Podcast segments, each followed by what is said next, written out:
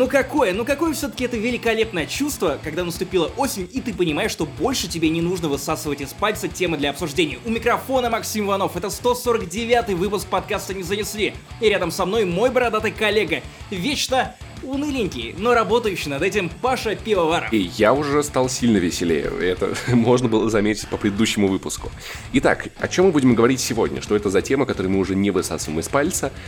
Я посмотрел «Пацанов», пацаны, Пацаны. как говорится, остаются пацанами. Пацаны. Пацана не скрыть под широкими штанами. Вышли первые четыре серии этого сериала, и мне есть что сказать. Это на самом деле очень даже круто. Я думаю, что обсуждение этой темы должно начинаться с твоего слова пацана. Я знаю его, потому что я бежал от местных с перебитым носом пьяным по дворам.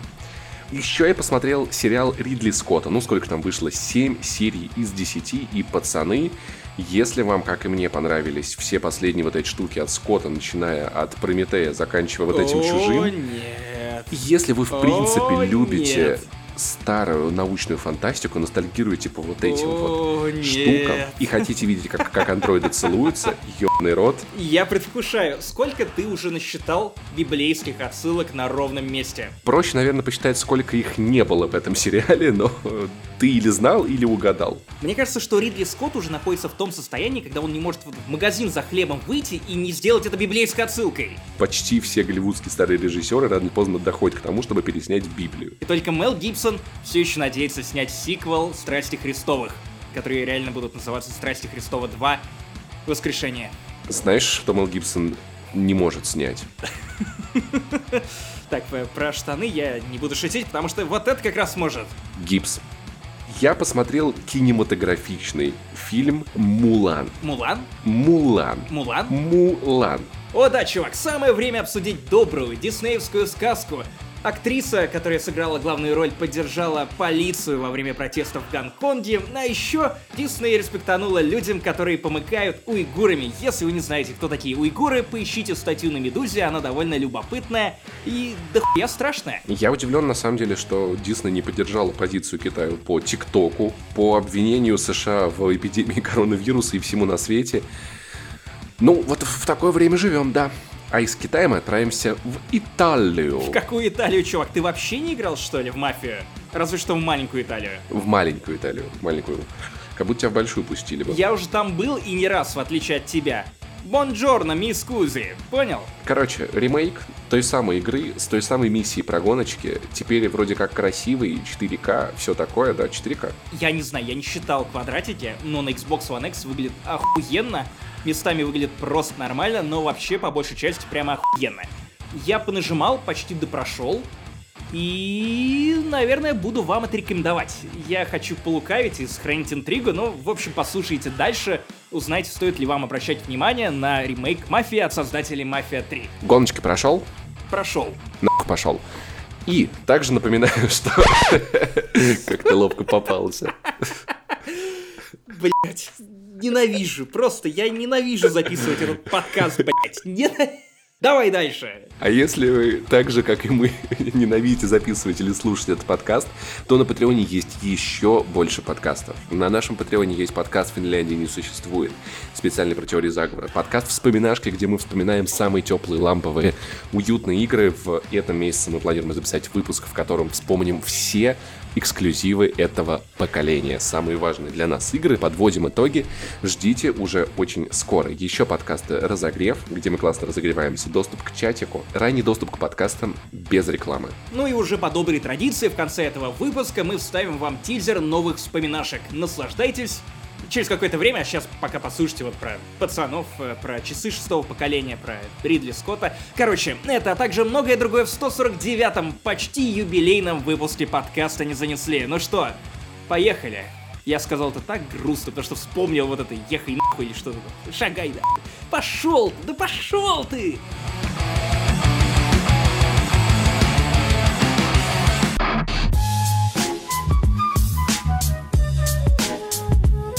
Короче, вкратце напомню для всех, кто не знает, что такое пацаны, не смотрел, пропустил каким-то удивительным нахуй образом. И Спорим, я смогу быстрее объяснить. Это ситком, который идет по ТНТ, он такой мокьюментари, ответ офису. Да. Там есть эм, ржавый, по-моему. Нет, ржавый это из э, шести кадров, извини, я путаю вселенные.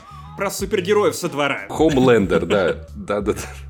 Короче, это вот представьте, что было бы, если бы в реальном мире существовали супергерои, как в целом любая супергеройка про то, что представьте, если бы супергерои работали на одну корпорацию в стиле Дисней, и всем, всем супергеройством управляли бы маркетологи. Вот так выглядят супергерои. Ну, то есть пиар-булшит, презентации, зарабатывание кучи денег, франшизы и прочая хуйня.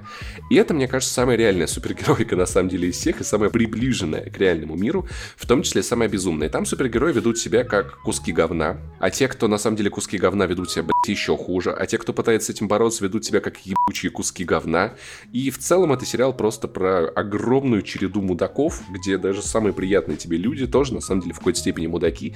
И это нормально. Короче, формула такая. Был пацаном, стал говнарем. События развиваются очень стремительно. К концу первого сезона ты охуеваешь от того, что ебать, что на самом деле оказывается. Второй сезон начинается с того же, и за первые четыре серии, которые я увидел, я пронаблюдал потрясающую штуку. Короче, как обычно развивается сериал? У тебя есть сезон, происходит какое-то событие в начале, потом идет как бы проседание, и к концу эта вот история, она как бы приходит к какому-то логическому завершению. Получается арка длиной в сезон обычно. Но у пацанов... Погоди, извини, извини, я вынужден тебя поправить. Мы уже договорились с тобой правильно называть Assassin's Creed Valhalla, не иначе как Вальгалочка, ты сейчас умрешь. Мы Рагнарок у нас Рагнарок. Давай, давай пацанов будем называть их э, пацаны, как, как Эрик Картман. Пацаны. Короче, пацаны проделывают совершенно удивительную штуку. У них есть арка длиной в три серии. И я так понимаю, что и дальше сезон нас ждет или еще одна арка, или еще две арки, что было бы совершенно охуенно, потому что смотришь первую серию, там завязывается куча событий, во второй ты видишь их развитие, в третьем все это приходит к чему-то, чтобы потом четвертая серия начала как бы еще один мини-сезон уже в сезоне. Знаешь, где было много арок? Где?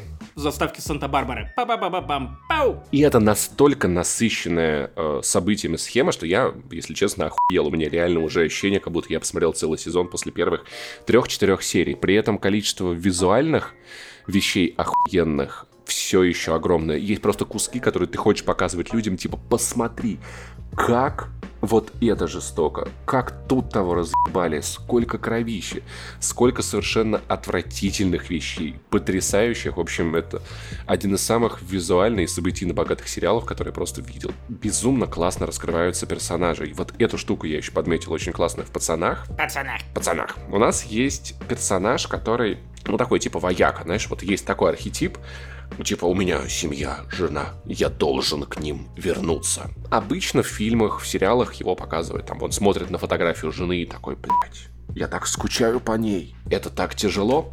А здесь именно такой персонаж, который, казалось бы, тупой качок, но с семейными ценностями, герою, который испачкался в соусе в ресторане, объясняет, нет-нет-нет, не стирай это сухими салфетками. Вот у меня есть влажные, только влажными салфетками. Ты понимаешь, что он в своей машине всегда возит влажные салфетки, потому что он хороший отец. Я, я думал, что салфетки у него все время влажные, потому что он постоянно плачет. Нет, потому что он хороший отец, он понимает, как надо оттереть соус от картошки с джинс, потому что, блядь, он хороший отец. И это все вместе работает совершенно охуенно охуенно. Есть моменты, которые хочется пересказать, где ты смотришь и такой, они это сейчас нахуй не сделают, это будет полный пиздец. И они, блядь, это сделают. Особенно, конечно, вот прекрасно, я больше всего люблю сюжетную линию вот этого глубокого. Который самый ущербный никто не любит Аквамена, и даже тут никто не любит эту пародию на Аквамена, потому что команда супергероев из пацанов, она на самом деле это такое злобное отражение Лиги Справедливости, есть злобный Супермен, есть злобный Аква... Все злобные, все, блядь, злобные. Все злобные. Даже Чудо-женщина, она и та злобная. В этом сезоне зл- злобный Аквамен идет к психотерапевту, и, похоже, и он себя не любит тоже. За этим очень классно, очень интересно наблюдать. В общем, дико советую, если вы по каким-то причинам пропускали пацанов, то смотрите. Одна только проблема, что сериал... Погоди, что-что пропускали? Пацанов. Одна О, только дело. проблема, сериал выходит в ебучем ангоинге. Я считаю, что люди, которые выпускают сериалы ебучими ангоингами, должны заниматься сексом по одной минуте в неделю. Но, по крайней мере, у них будет секс каждую неделю, чувак. Это примерно на 100% больше секса, чем у многих наших слушателей. Я придерживаюсь позиции вот как вот Netflix, типа вот так натрахаться на одну ночь, чтобы потом вот просто неделю валяться и отходить. Короче, смотрите на свой страх и риск, можете подождать немножечко ангоинга. Если дальше сериал скатится в какую-нибудь хуйню, я в этом не виноват. С меня все взятки в гладкий, что видел, было охуенно. Чувак, ты знаешь, что я любую тему свожу к Звездным войнам и время от времени к сверхъестественному тоже. Тут особый случай, потому что создатель сериала «Пацаны» — это Эрик Крипке, создатель сверхъестественного. И, как мы знаем, сверхъестественное заканчивается на финальном 15 сезоне, вот уже буквально через 2-3 месяца. А значит, впереди вас ждет еще один спич от меня на 40 минут про сверхъестественное, какое-то говнище, как я ненавижу и как же было хорошо эти 15 лет или сколько я их там смотрю, 11 лет я их смотрю. Максим, у вас есть группа поддержки или что-то в этом роде? Да, называется «Суперми пришибленные». Просто вбейте в, в ВКонтакте, это огромные гигантские группы, их много, там по 700 тысяч человек, в общем, ты, ты не знаешь, с кем связался. Так вот, оказывается, Дженсен Эклс, который играет Дина Винчестера в «Сверхъестественном», нашел уже новую работу. А если Джаред Подолети станет на Седабе новым крутым уокером, то, внимание, Дженсен Эклс Будет продавать сыграет местного капитана Америка в третьем сезоне «Пацанов». О, Чуешь, как Эрик Крипки подтягивает к себе вот старую команду? блять, у них будет еще и третий сезон. Конечно, и И четвертый в какой-то момент окажется, что, что все, что было в пацанах, это проделки дьявола. О, тогда это, это приквел Притчера. Ну а чего ты удивляешься, что будет третий сезон? Чувак, комикс длинный. Там довольно много материала, с которым можно работать. Поэтому пока дают деньги, пока смотрят, пацаны, а как минимум одно из самых просматриваемых шоу на Амазоне, его будут продолжать снимать. Потому что ради чего еще подписываться на Amazon Prime, кроме как пацанов? Я просто уже готовлюсь к концу сезона опять быть Нурланом Самбуровым, потому что что будет дальше? А сейчас наша непостоянная рубрика «Рекламная интеграция в подкасте». Буквально каждый выпуск не занесли, мы рассказываем вам о новых фильмах и сериалах, на которые стоит обратить внимание. Их так много, что Максим, к примеру, смотрит их, пока гуляет с собакой. А я, когда еду в метро, точнее, ездил в метро раньше. Тут важна мобильность и возможность быстро переключаться между устройствами. Потому что рано или поздно после прогулки или поездки в метро вы приходите домой и переключаетесь на телевизор или компьютер. Но есть проблема. Все эти классные фильмы и сериалы, которых с каждым днем становится все больше, доступны в разных сервисах. Решить эту проблему может онлайн-кинотеатр Билайн ТВ. С ним вы можете смотреть прямой эфир сотен телеканалов, тысячи фильмов, сериалов и мультфильмов от ведущих студий в базовой подписке. Еще больше контента вы получите от партнеров Билайн ТВ, таких как ivi, Амедиатека, Viplay, START, more.tv, Мульт и Nickelodeon. Главное — найти на них время. А подключиться к сервису Билайн ТВ может абонент любой мобильной сети и с любым домашним интернетом. Базовая подписка обойдется в 79 рублей, а по нашему промокоду «Не занесли» вы получите 2 месяца подписки «Кино плюс ТВ2», а это доступ к 170 каналам. И обратите внимание на хорошие фильмы. «Хотел бы я быть здесь» — вторая режиссерская работа Ди из клиники, он же в главной роли. Или «Оскароносная зеленая книга», которую мы советовали много раз. Если оформите подписку сейчас, то получите 7 дней в сервисе Море ТВ в Билайн ТВ. Слышали про сериал «Чики»? Он как раз доступен на Море ТВ. Сериал отлично передает атмосферу российской глубинки. Промокод и все ссылки есть в описании подкаста. Как говорится, смотрите только хорошее.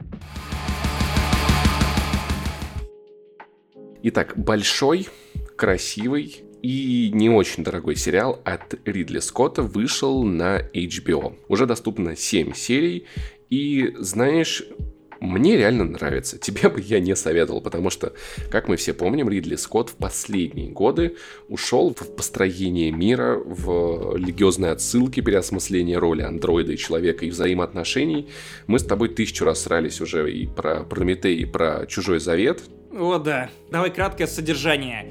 Ты хуй, ты любишь чужой завет. Нет, ты хуй, ты не любишь чужой завет. Так, давай, короче, окей, сделаем все чуточку проще и структурированней. Мне реально нравится Прометей и Чужой Завет, потому что мне нравится то, как и какой мир строит Ридли Скотт. Чужие как тема меня в целом заебали еще на первом Чужом. Этого достаточно. Больше мне не интересно смотреть, как кто там кого выедает по гигеровским артам.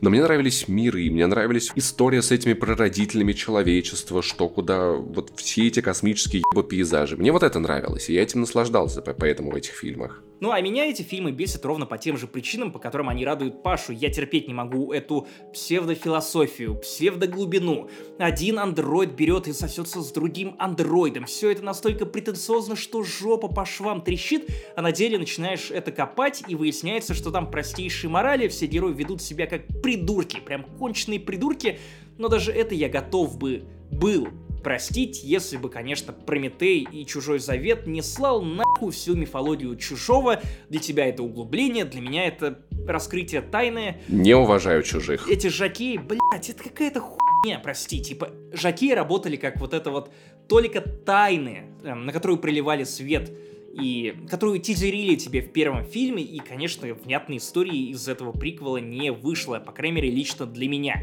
Мне как бы похуй, что за чужим больше нет тайны, мне просто было интересно посмотреть на вот это очень красивое такого теоретического создателя человечества, как это могло бы выглядеть, и мне нравится заход вот за эту грань.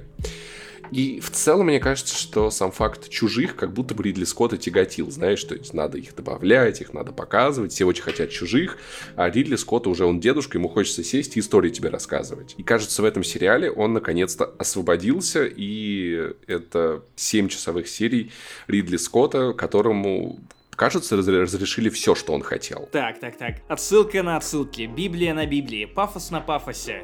Да. Все, что я знаю про этот сериал, то, что там есть некие андроиды-сирены. Сериал называется «Рожденные волками». Или как бы возвращенные волками. Женя, прости, я считаю, что просто необходимо на этом моменте включить единственную правильную тему для этого сериала. Безумно можно и я, с одной стороны, хочу про него рассказывать, с другой стороны, блин, там так много всего интересного, так много вещей, которые я хотел бы, чтобы зритель сам увидел, поэтому здесь вот совет будет максимально простой. Если вам понравились все штуки, которые понравились мне в последних работах Скотта, вам надо смотреть этот сериал обязательно, вы ждали его очень давно. Я все еще боюсь, что он может пасть э, жертвой синдрома Lost, когда очень много классных завязок, которые в конце окажутся хуйней, потому что последние серии все еще не вышли, и шансы на это это всегда есть. Если вам не, не нравились все вот эти вот размышления Скотта на...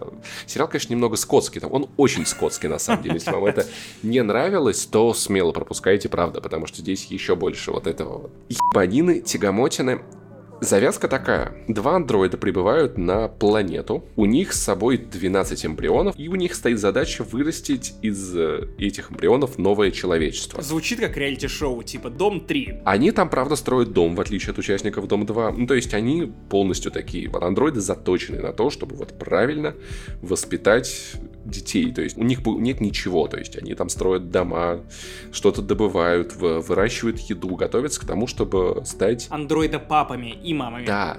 Они так друг друга называют. Мать и отец. А почему не родитель номер один и родитель номер два? Это было бы логичнее. Потому что это два андроида, мужчина и женщина. Наверняка их зовут еще Адам и Ева. Нет, нет, нет, их так не зовут. Э, мать и отец. А, ну, ну, да, да, да, да. И, ну, это, по-моему, в первой серии немного прорисовывается из история мира, на которой очень интересно смотреть, что с ним произошло. Короче, на Земле была огромная война, пиздецки, Третья мировая, между атеистами и верующими это звучит как серия Соус Парка. И разверзлась война между атеистами и верующими. И Ридли Скотт такой, да-да-да, продолжайте, я смогу сделать из этого серьезный сериал, да-да-да, глубоко. Ммм, какая метафора. Суть в том, что атеисты такие, хм, роботы могут воспитать людей, отправили очень быстрый корабль на эту планету, чтобы колония обосновалась как можно быстрее. В тот же момент верующие собрали охуительный, блядь, челнок, знаешь, как в Mass Effect Andromeda. Отправили, значит, с умирающей планеты покорять новые просторы. На этом завязывается куча интересных ситуаций, сюжетов, подсюжетов, персонажей, при этом этом чаще всего, знаешь, у тебя вот мнение о всем, что происходило и будет происходить, происходит, оно вот, оно скачет от серии к серии по 10 раз, такой, блять, вот это вот, вот, конечно, мудово. А, оказывается, не это мудово, а вот это мудово. Такой, блять, это тоже мудово. И ты постоянно меняешь свою точку зрения. Это как будто бы я пересматриваю фильмографию Ридли Скотта в начале, и вот то, что он в конце снимал. «Э, это мудово. А, нет, не это. О, вот это мудово, а то так... Э, ну... Шкала мудовости Ридли Скотта. Как шкала Сковила. Шкала Скотта. Вот это будет не моя мысль. Важно, важно сослаться. Слушайте, пожалуйста, подкаст Эврипод. Карина подметила, что сериал выглядит как э, идеальный сериал из 80-х. Он смотрится как сериал из 80-х. Картинка там не очень, я бы сказал, сказал, богатая. То есть, когда ты привык к супер вот этому сочному, насыщенному Netflix, здесь смотрится чуть-чуть бедно, но потрясающие арты, потрясающий стиль, потрясающий дизайн. Местами немного ебаные спецэффекты. То есть, есть все-таки ощущение, что Ридли Скотту дали делать, что он захотел, но денег на что он захотел, ему так много дать не смогли. Хотя, казалось бы, HBO у вас там, блядь, миллиарды миллиардов, сколько вы в эту игру престолов въебали. Возможно, в этом и секрет HBO, потому что они не дали Ридли Скотту бабла, потому что они уже видели то, что он сделал с баблом. А теперь ему сказали, что, чувак, мы дадим тебе снять, что хочешь, но выкручивайся, пожалуйста, сам. Максиманов, мы поняли, что ты ненавидишь новые фильмы Ридли Скотта, мы это уже поняли. Я их люблю. Если вы так же, как я, послушайте это послание, это Паш Пиаваров с корабля Настрома, если вы меня слышите, и вам понравился Прометей, пожалуйста, посмотрите этот сериал, вы будете охуевать. В космосе никто не услышит твой подкаст, чувак. Так же, как я, потому что оторваться совершенно невозможно. Медленный, размеренный, но насыщенный такими удивительными событиями и загадками, и тайнами, и мне безумно интересно, что же будет дальше. Я дико расстроился, когда узнал, что и этот, блядь, сериал тоже идет в ангоинге. Теперь придется ждать три последние серии, но по ощущениям для меня это сравнимо... Как, как семь фильмов э, Ридли Скотта, да? Я, я бы скорее сравнил это с Devs для меня. В нем ничего не происходит, а в то же время происходит дохуя. И ты все время находишься в этом напряжении, и вот в желании разгадать все эти загадки. Я надеюсь, что там не будет в конце какого-то э, жуткого клифа Хенгера «Ненавижу тебя, мудил, уйди из моих сериалов». Я очень надеюсь, что э, в те загадки, которые уже проброшены, они не то чтобы какие-то суперсложные или супер удивительные, с ними можно справиться в рамках одного сезона. Я надеюсь, что Lost из этого не получится, но я просто безумно рад, что вот я столько лет смотрел на то, что люди ругали в фильмах Скотта, и теперь я вижу все то, что я любил в них, в одном очень длинном сериале, очень интересном, и есть над чем подумать, есть что обсудить. Поэтому присоединяйтесь, жду вас в комментариях. Я уже вижу, насколько Максим Иванов такой, бля, да сколько можно. Жду вас тоже в комментариях, друзья, которые тоже, как, как и я, в армии против э, скотоложества, которое нахваливает, рекомендует Паша. Возрожденный волками, по крайней мере, многообещающий. И это такой сериал, который вы, вы второй такой хуй найдете и хуй увидите сейчас. Вот чтобы он был новый и выглядел как старый, и чтобы был научной фантастикой, но при этом с элементами современной, но при этом он чувствовался как очень старая научная фантастика, как, как будто бы, знаешь... Э, Экспансия, чел. Ты знаешь, как будто бы, может быть, не видел, как будто бы Скотт задумал его еще много лет назад, но снял только сейчас. И это классно. Итак, переходим к Мулан. Расслабься, тема будет не очень большой, потому что сказать много особо мне нечего. Кроме того, что я пиздецки обожал Мулан мультик в детстве. Из-за дракончика Ушу? На самом деле, да, и мне, мне, мне кажется, просто нравилась Мулан, нравилась вот эта сильная женщина. Она, ну, она была самой, самой феминистической из всех диснеевских принцесс моего детства. За исключением того, что в конце она выходила замуж. Я рад, что Дисней, переснимая все это, исправляет, знаешь, вот такие вещи, типа как «Хей, я Разве Мулан обязательно выходить замуж, чтобы быть счастливой и крутой? А разве Жасмин не может стать э, султаном? Типа, они вносят вот эту вот несправедливость, но, блин, лучше бы они просто делали какие-то ремейки, ремастеры. Насколько я понял, это Мулан ближе к легенде про Мулан, чем мультфильм. Напомнить, что это китайский фильм, который вышел, по-моему, в 2009 году, как ответ диснеевскому мультфильму, и он был гораздо ближе, ну, к первоисточнику, и Мулан там была совсем другой, боевой и еще более феминистичный и патриотичный. А тут что с ней? Слушай, я не видел тот фильм 2009 года. Блять, это правда сложно. Короче, я посмотрел набор кадров, ровно идущих друг за другом. Там присутствовал монтаж. Погоди, мы, мы опять про Ридли Скотта? Там были боевые сцены, очень красивые, но я правда не понял, зачем надо было делать отсылки к этим классическим китайским вот боевикам, знаешь, где все летают по стенам, бегают по стенам. Крадущийся тигр, затаившийся дракон. Да, понимаешь, боевые э, сцены зачем-то взяты из этих фильмов. Зачем, я не знаю. На мой взгляд, это не придало какой-то аутентичности и какого-то подтекста фильмам. Просто ты смотришь, как идет, ну, диснеевская сказка, совершенно обычная диснеевская сказка в стиле приключения Алладина который надо, надо было, наверное, называть «Приключения Жасмина» по-хорошему. В, этой, в эту сказку внезапно врезаются драки, которые выглядят в ее контексте нелепо как-то. Ты такой, ты не понимаешь, почему эти люди прыгают на полтора метра в высоту с ровного места, почему это происходит. Просто смотри это не как э, серьезный исторический боевик, а как приквел к «Звездным войнам». Ну, кстати, с, со «Звездными войнами» с новой трилогией объединяет Мулан то, что она тоже Мэрис Хью. Поздравляю, у нас есть герой, который не может добиться цели, а потом в какой-то момент ей говорят, а ты можешь не стесняться? И она такая, ладно, я не буду стесняться, и внезапно делает все круче всех. Ну, то есть... Мулан, делай нормально. Нормально делай, слышь, Мулан. Тони Робинс вот за такой бы, конечно, взял бы с вас денег. Я помню, как в старом мультике. У нее не получалось. Ей говорили, все, иди домой, мальчик, все, у тебя ничего не получится. И она посмотрела на этот высоченный столб, на который никто не мог залезть. И она такая, нет, я сделаю. И сделала то, что не сделал ни один из мужиков в ее отряде потому что она как-то, ну, собралась. Мы видели ее неудачи, мы видели, как герой развивался. Здесь нет, просто она такая, типа, ой, что-то не выходит, ей такие, слушай, Мулан, ты это давай там. Ну вот это, ну давай. Мы же видим, что ты все можешь, да. Вот здесь есть вот этот вот, я сам-то профеминист, но всегда есть ебучее но. Здесь есть вот этот подтекст, типа, женщины... Сейчас прорвет плотину. Она, понимаешь, она, она стеснялась в этом мужском мире показать, какая она сильная. Когда она перестала стесняться, оказалось, что она сильнее всех в мире. Я не знаю, это выглядит не вдохновляюще, это выглядит не убедительно. Это просто красивый набор кадров, который нужен был Диснею, чтобы заработать кучу бабла в Китае. Блять, я кроме этого, правда, ничего не могу. Не могу видеть в фильме нихуя больше. Вот серьезно. И тут нет дракончика Мушу. Это, блядь, огромный минус. Но тут при этом есть что-то наподобие магии. И ты такой, а почему он был бы здесь неуместен? Может быть, потому что он мужчина? Я не знаю. Сделали бы ей дракониху мушу. Было бы очень мило.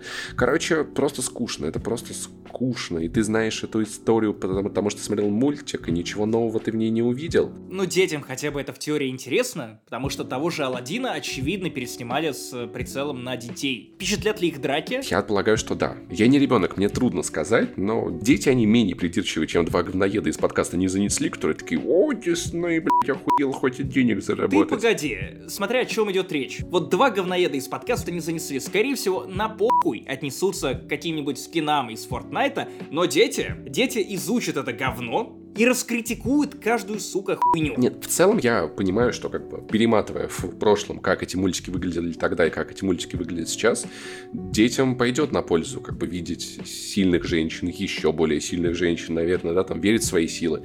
То есть я, выходя с э, Алладина, я понимал, что ну, этот фильм особо нахуй для меня не надо было снимать. И, на мой взгляд, можно было ремейкнуть мультик или что-то типа того.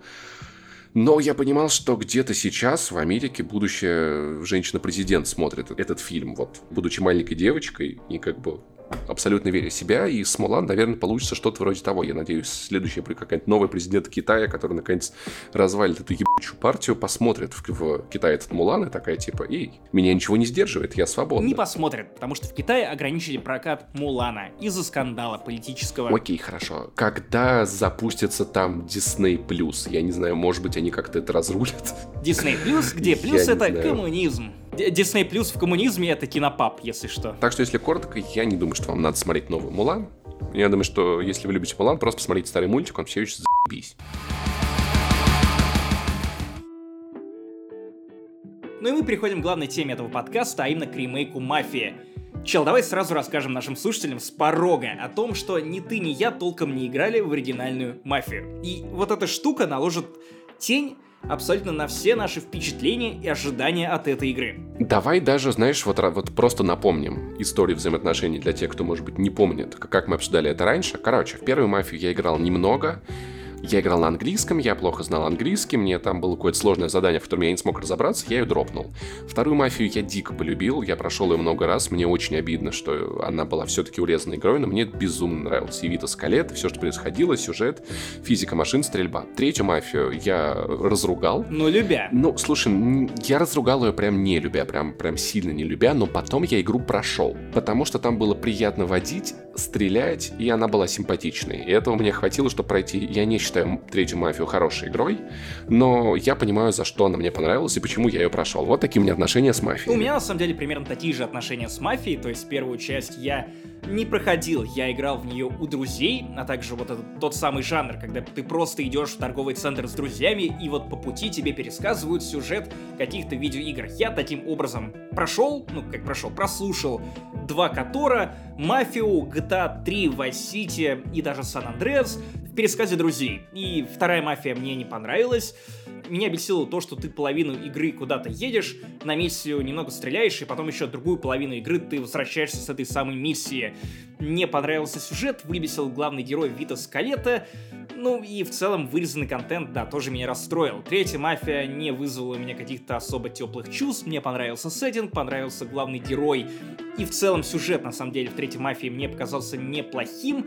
Не очень понравилась стрельба, очень понравилось водить, как и Паши, и тоже показалось, что вот довольно это все любопытно выглядело. Она реально приятная дрочильня такая, очень неплохая. При этом к ремейку «Мафии 1» я сразу могу назвать несколько претензий, которые наверняка возникнут у фанатов оригинала. Начнем по порядку. Во-первых, это не совсем та самая «Мафия», которую вы помните. Сюжет слегка переработали, это значит, что некоторые сюжетные ходы изменили. Прям как Мулан. Э, диалоги где-то тоже подкрутили, на мой взгляд, в лучшую сторону, потому что я постфактум пересматривал YouTube записи прохождения, и мне показалось, что лучше, конечно, было поставлено и написано вот то, что я увидел в ремейке, но опять же, те, кто любят оригинальную игру, они вряд ли будут считать так, как я, потому что я смотрю на ремейк с незамутненными глазами, то есть вот глазами неофита.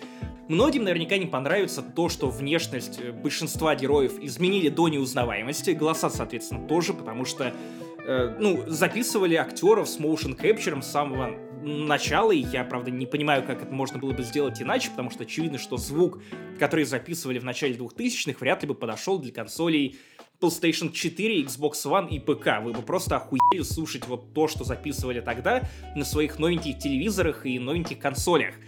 И, наверное, не всем понравится стрельба и вождение, Особенно если вам не понравилась стрельба и вождение в «Мафия 3». Потому что разработкой и ремейк «Мафии» занимались те же самые люди, которые разрабатывали третью часть. И тут, как говорится, вам либо нравится, либо нет. Ну, для меня это скорее хорошая новость, да, потому что да. «Мафия 1», сделанная как «Мафия 3», для меня выглядит охуенной игрой. Я несу тебе благую весть, потому что я буквально весь свой спич строил на том, что это идеальная игра для тебя. Во-первых, сюжет, дополненный слегка, где-то перекроенный первой мафии, это охуенное кино про мафию. Да, оно не слишком глубокое, да, там местами много штампов, которые, наверное, выбесят тех, кто пересмотрел все, что можно в этом жанре, от «Крестного отца» до «Сопрано», например, я не знаю.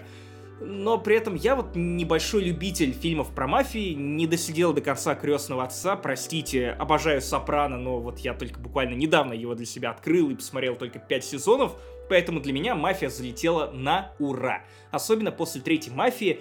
Это самая история, когда простой таксист случайно ввязывается в эту историю с мафиозной семьей и начинает подниматься с самых низов.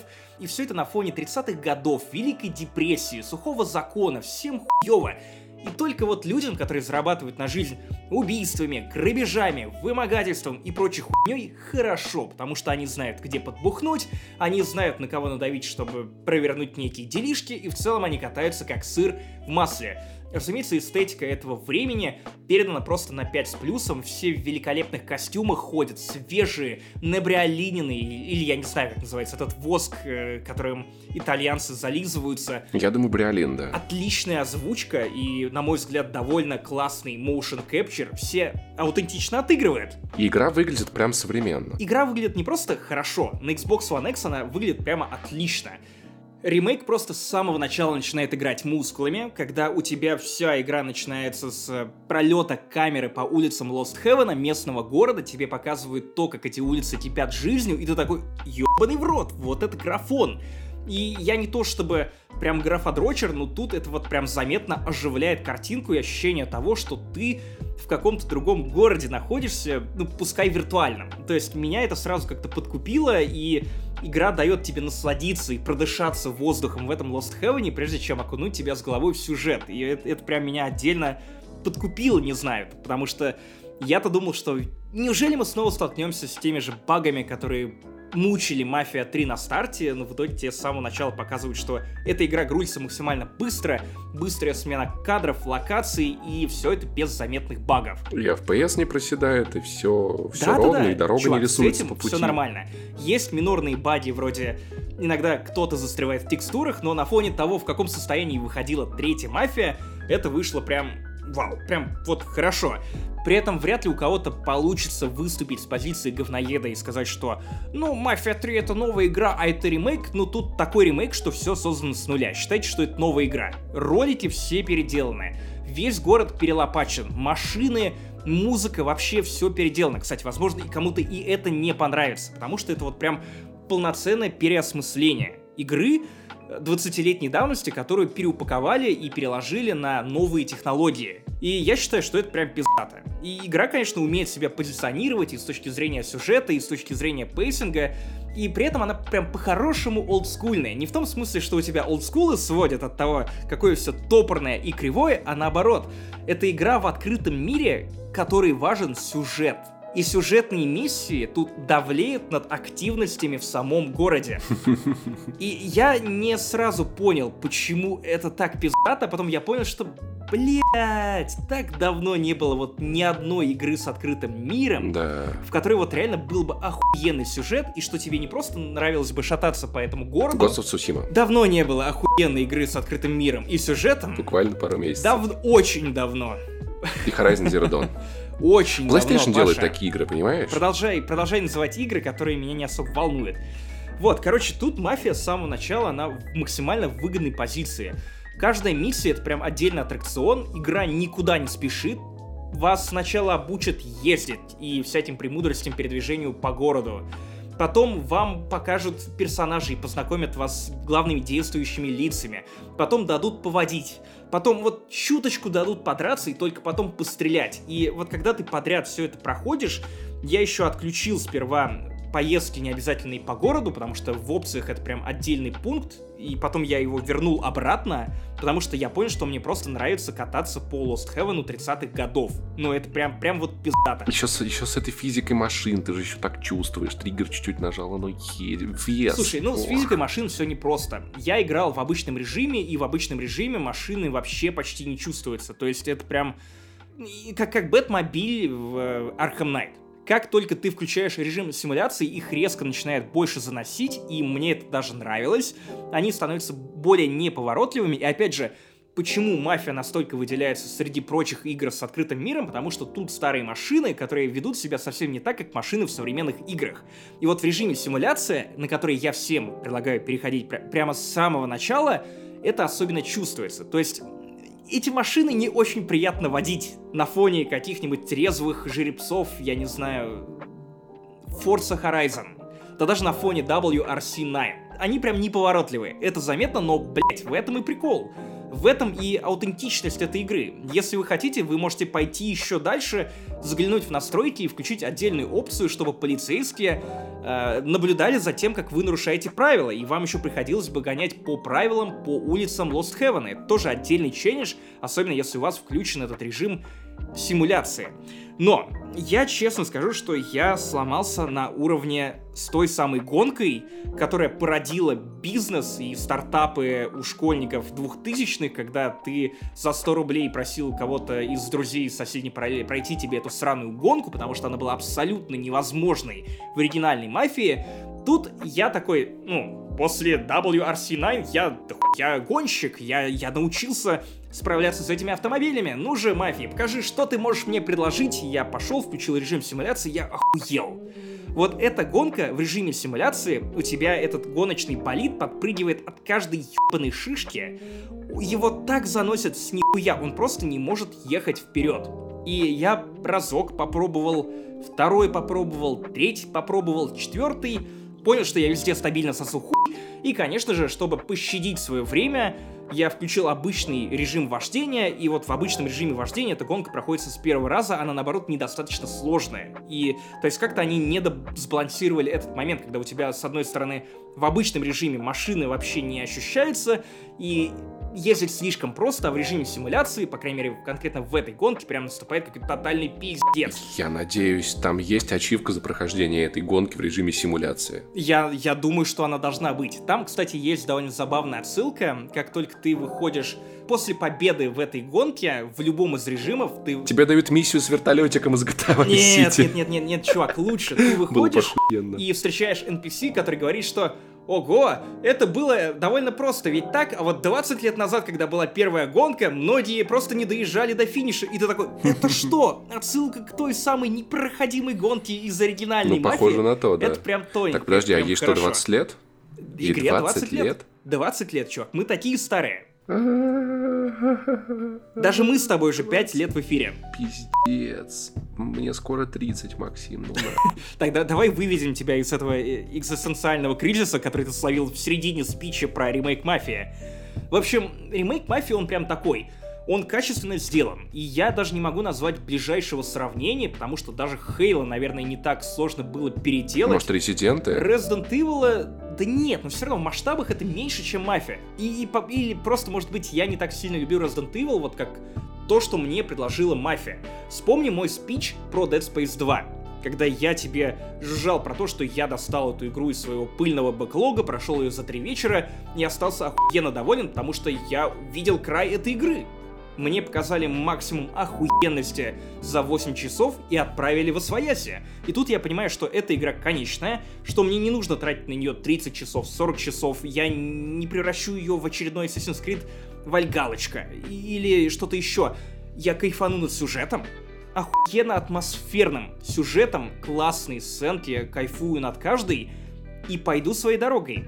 Как Захар Бочаров, когда он ушел работать над Сталкером. Типа, это прям вот, знаешь, это какое-то светлое чувство, которое в купе с ощущением того, что игра предлагает тебе кардинально другой опыт от игр с открытым миром, хотя по факту это игра 20-летней давности, и она из-за этого снова ощущается свежей, это прям, ну, не, нечто любопытное. Я за собой такого вот прям не замечал довольно давно.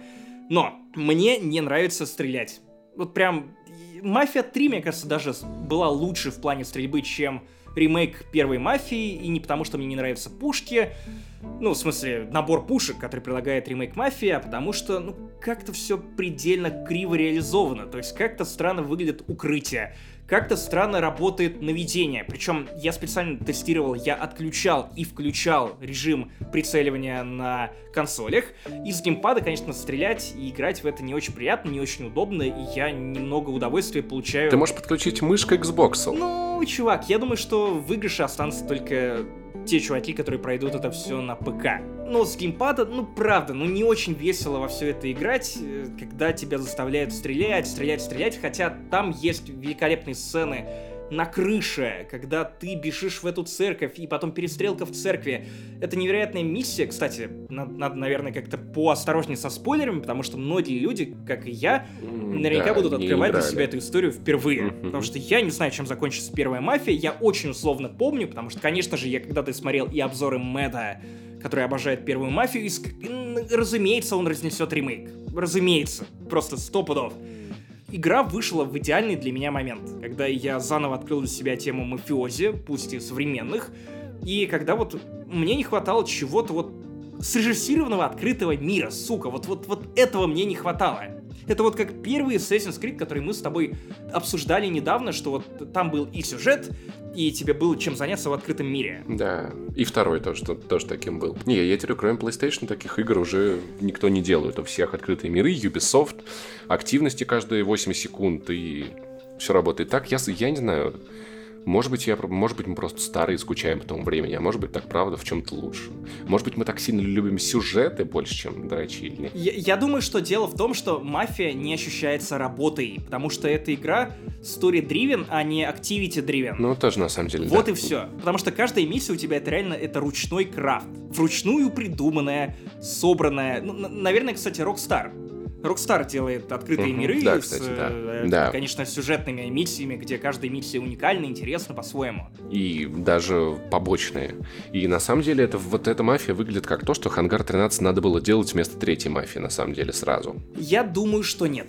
Я думаю, что сначала им нужно было заявиться и попробовать набить что-то шишек. новое. Набить шишек, да. И История успеха, вот знаешь, прям как в байопиках. в мафии той самой мафии, потому что тоже это нужно набраться смелости, переделать. Уверен, что Даниэль Вавра будет исходить на говно, потому что он режиссер и сценарист первой и второй мафии. И тут наверняка ему не понравится все, что можно, а он любит поскандалить в Твиттере. Но я не знаю, у меня такое впечатление, что Хангар 13 они просто набивают руку перед новой мафией, которая как раз будет снова про итальянцев. И знаешь, мне вкрылась в голову мысль, что Америка и итальянские мафиози в Америке немного заебали, потому что была первая часть, была вторая часть. Пусть теперь будут американские мафиози в Италии. Нет, я думаю, что итальянские мафиози в Италии, это было бы интересно, потому что это не самый раскрытый сеттинг, по крайней мере, в мафии. Ну, в смысле, в играх серии «Мафия».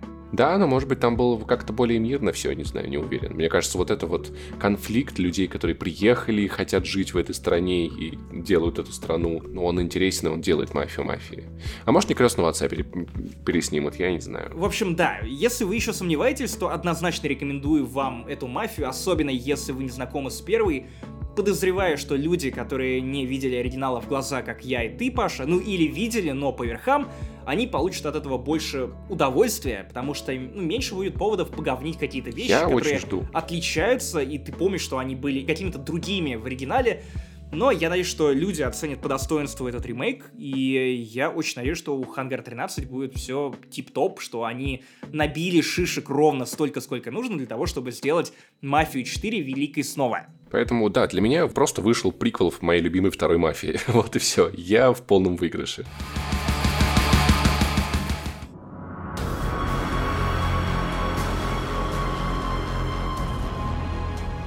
И первый в списке у нас идет игра Killzone Shadow Fall. Это убийство зоны теневое падение, если переводить на русский язык, как потом PlayStation начала это делать. Жалко, что они не Горизонт нулевого это. рассвета, Паша. Я... От создателей Горизонта нулевого рассвета. Не знаю, сколько раз я думал про то, что надо бы как-нибудь в эту игру поиграть, но она настолько вылетела вообще из памяти, из вообще тот факт, что она существовала, он для меня забывается, и я понимаю, что это не очень интересная игра, хотя трейлеры были крутые, мир казался очень крутым. Ну, чел, это технодемка. Причем очень хитрая технодемка. Очевидно, что в игру вбахали бабла как минимум в первую ее треть. То есть ты покупал консоль с кнопкой Share. Кнопка Share, мне кажется, это 90% успеха PlayStation в этом поколении, потому что такой кнопки нет у бокса. Есть хитрая комбинация клавиш, но очевидно но она не такая нативная и понятная. Позже, да типа, PlayStation вовремя ворвалась в эпоху вирализации контента, когда ты фигачишь какие-то скриншоты в Твиттер или в Facebook и сразу привлекаешь внимание к какому-то продукту, какому-то софту, и все начинают спрашивать, а что это, где это было сделано? Ты отвечаешь, это был PlayStation 4. Что, не увидел хэштег э, PS4 Share? Ай-яй-яй. И вот первые уровни Killzone Shadow Fall это вот реально игра, ну, наверное, следующий шаг для Killzone реально есть интересные идеи, реально приятная стрельба, особенно если вы играли на высоком уровне сложности, то есть там были не самые тупые враги, было довольно сложно и жопа подрывательно, постоянно приходилось использовать дрона, постоянно приходилось прыгать в укрытие и безумно красиво. Это вот был тот раз, когда ты запускаешь игру и сразу все понимаешь. Что, окей, вот про что поколение PlayStation 4, вот где зарыт графон. Но чем дальше ты в нее играл, тем больше понимал, что эта игра, очевидно, заточена на то, чтобы ты поиграл час, два, три, выложил пачку восторженных скриншотов в соцсети, забайтил других людей, которые на тебя подписаны, они такие, ого, это выглядит охуенно, я пойду их и куплю, ну и все. И люди реально покупали Killzone Shadowfall и, э, очевидно, привлекали внимание. Потому что, играть, потому что играть было особо не во что, да. Да, это во-первых. А во-вторых, чем дальше, тем хуже. Просто я не допрошел Killzone Shadowfall, хотя какое-то время я даже играл в ее мультиплеер, и мультиплеер, кстати, мне понравился больше, чем одиночная кампания. Но Killzone в целом это серия игр, которая вызывает у меня больше вопросов, чем какого-то удовольствия. Я прошел третью часть в свое время на PlayStation 3. Это тоже красивая игра, но я совершенно не понимаю, как эта серия продержалась 4 части, не считая там спин по-моему, для PSP и Vita. То есть, а, кстати, вот на, на Vita то же самое. Тут абсолютный бенчмарк, очень красивый. Игра на PlayStation Vita выглядела как поздние игры для PlayStation 3, техническое достижение, все круто. Но что, нахуя эти хелгасты, конъюнктивитные глаза, это неинтересно, всем поебать. Я, я ни разу в жизни не видел живого фаната Killzone. Кстати, да, но в таком случае хорошо, что я ее пропустил, и хуй бы с ней Killzone Shadow, Shadowfall мы не будем скучать. Одним словом, Killzone Shadowfall осталась в тени.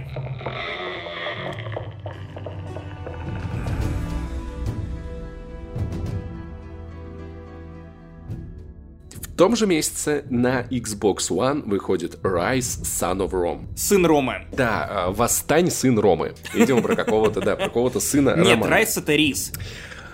Это Короче, заказ э, некого сына Рома. И эту игру, я помню, анонсировали еще для Xbox 360. Изначально она должна была быть игрой для Kinect, где ты берешь щит в руку, машешь, э, значит, второй рукой, у тебя типа меч. В трейлере это, похоже, выглядело прикольно, но на деле идея переродилась. Кстати, помянем Kinect.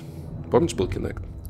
Я ебал в рот Kinect, особенно то, как он использовался в этой игре, но сначала я поебал сам Xbox One, прям первейшую модель, потому что у меня сейчас... Я начал вспоминать про Kinect, и один вьетнамский флешбэк перекинул меня в другой. Эта херня стояла у нас в общаге на кухне, и там были какие-то проблемы с датчиками. Ну, то есть не проблемы конкретно этой консоли, а в целом проблемы ранней ревизии Xbox One. Ты мог жопой, стоя к этой консоли, там в 30 сантиметрах каким-то образом ее включить.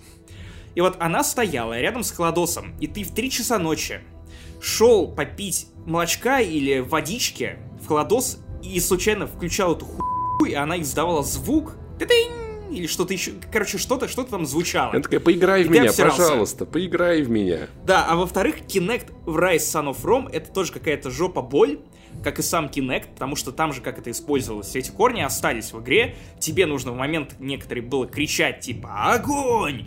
Огонь! Fire!» или что-то еще. И меня, конечно, консоль не особо понимала. Еще хуже было с э, проговариванием команд для Kinect в целом, чтобы он там что-то свернул приложение, еще что-то сделал. И я очень рад, что они быстро отказались от самого Kinect, потому что это говно, которое не нужно было прикручивать к Xbox One. Вообще похоже, и да. игры от этого тоже отказались. Я, кстати, играл в Rise Son of Rome на ПК, и я не знал этих проблем с Kinect.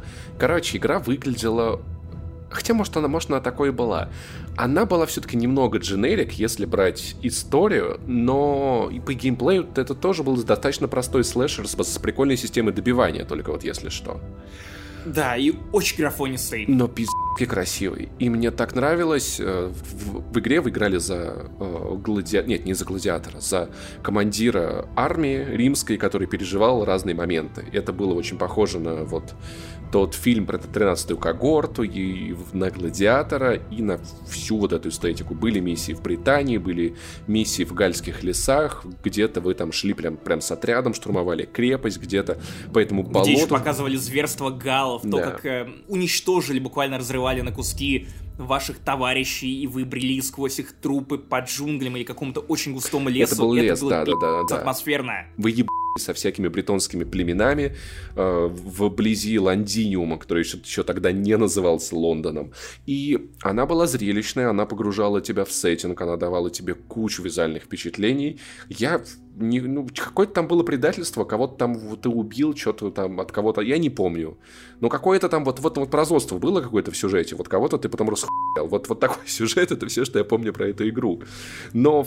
Честно, честно говоря, ничего не помню, кроме пиздых роликов, отдельных моментов с ну, с уровнями, потому что там, помнишь, это высадка на, на пляж, да, чуть ли не Нормандия. Норм... О, это, это, да, это, это как раз-таки был штурм крепости. И я помню вот эта система добивания, ты типа валишь противника с ног, и если вовремя нажимаешь какую-то кнопку, главный герой ему да, ногу да, да, отрезает да, да, да. тело, жуть, она а очень ты, кровавая, Ты, ты помнишь, кто сделал эту игру? А, нет.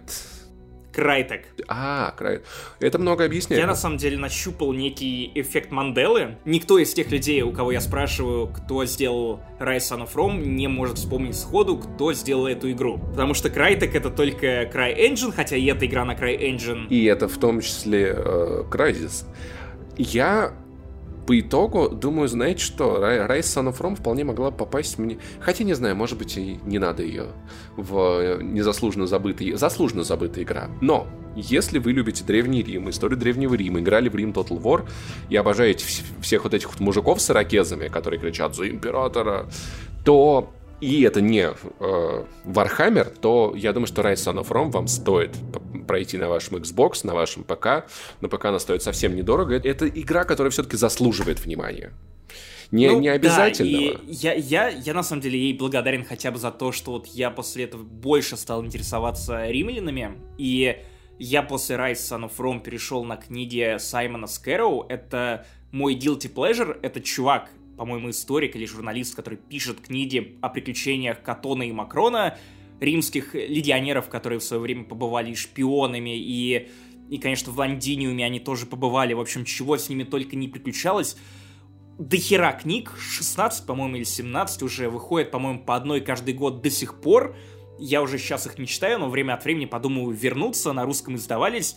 И это вот такое, знаешь, легкое чтиво, когда вот прям хочется как-то по-мужицки провести вечер, ты вот можешь не пойти в бар с приятелями или там, я не знаю, дрочить на а, на рестлинг. Л- лучше так, лучше так дрочить делают... на гейские римские оргии, да, я с тобой полностью согласен. Вот, вот это по-мужицки. Вот, короче, почитайте Саймона Скэроу, или, по крайней мере, его книгу «Претерианец». Она, по-моему, 12 в серии, я начал с нее, там про шпионов, и это довольно увлекательно. Заодно потяните историю, потому что вроде как с историческими фактами Скэроу работает довольно аккуратно.